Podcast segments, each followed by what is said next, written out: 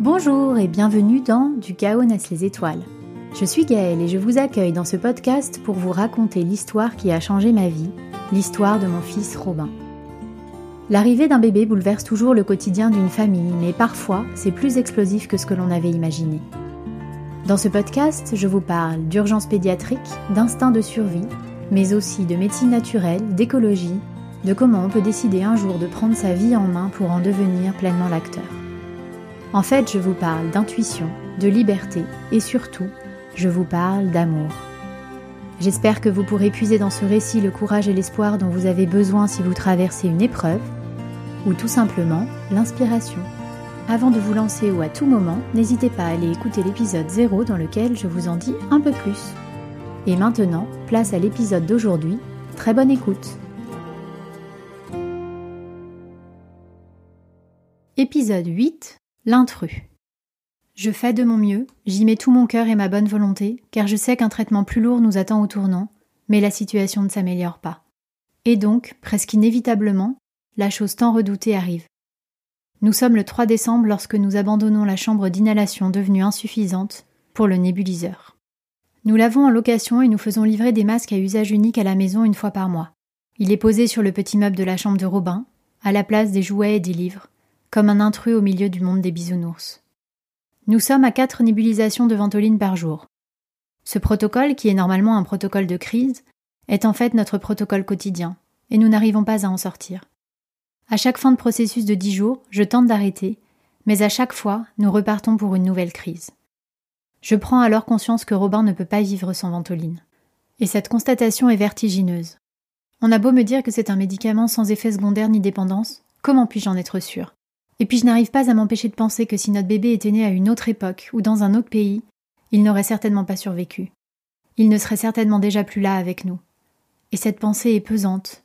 Pesante et très étrange. J'ai beaucoup de mal à savoir si elle m'angoisse ou si elle m'emplit de reconnaissance. Certainement les deux à la fois. Mais ce qui est sûr, c'est qu'elle m'emplit de courage pour lui administrer ses médicaments chaque jour. Et des médicaments, nous n'en manquons pas. En plus d'un traitement additif préventif sous forme de poudre dans le dîner du soir, nous ajoutons à la ventoline un bronchodilatateur complémentaire ainsi qu'une dose de corticoïdes dans les nébulisations du matin et du soir. Et du coup, elles sont longues ces nébulisations. Elles sont très longues même. Au moins 20 minutes à chaque fois, quand Robin est de bonne volonté. Bien plus si ce n'est pas le cas. Et rajouter tout ce temps à l'organisation du matin et du soir avec deux enfants en bas âge et deux boulots, ce n'est pas drôle. C'est énervant, c'est fatigant, c'est déprimant. Mais nous n'avons pas le choix. Alors nous nous levons plus tôt, nous faisons entrer l'intrus dans notre routine familiale et nous avançons en tentant de garder une vie normale. Sauf qu'il semblerait qu'en dépit de tous nos efforts, la vie normale ait décidé de nous bouder. Le 8 décembre à 22h20, je me retrouve de nouveau aux urgences pédiatriques. Malgré le suivi du protocole de crise jusqu'au bout à la maison, je ne réussis pas à récupérer Robin, et je me rallie donc à ma nouvelle routine du soir depuis trois mois maintenant, le départ précipité à l'hôpital. Il faudra cette fois-ci l'intervention d'un autre médicament pour le sortir de la crise, l'adrénaline. Je n'aurais pas pu l'inventer celui-là. Son usage peut provoquer une stimulation cardiaque et des tremblements, raison pour laquelle elle n'est pas employée en premier lieu.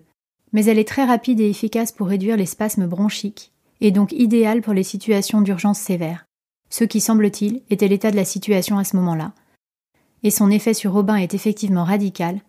Je le sens enfin libéré dès la première nébulisation.